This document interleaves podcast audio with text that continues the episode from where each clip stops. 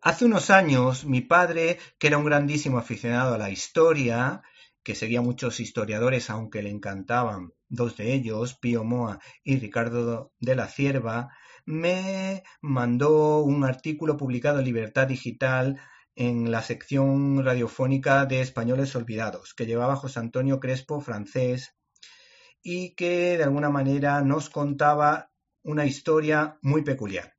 En ella hablaba de la carta encontrada en el monte Arruit de un soldado que escribió una carta precisamente a su novia sin que ésta llegase a recibirla.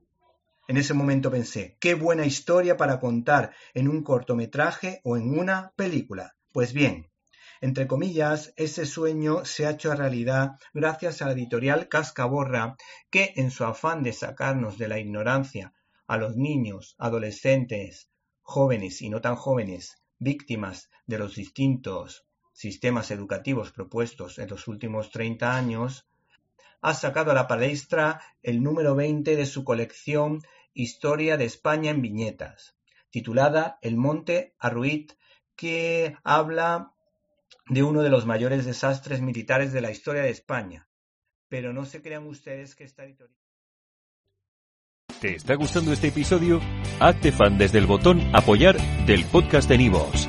Elige tu aportación y podrás escuchar este y el resto de sus episodios extra. Además, ayudarás a su productor a seguir creando contenido con la misma pasión y dedicación.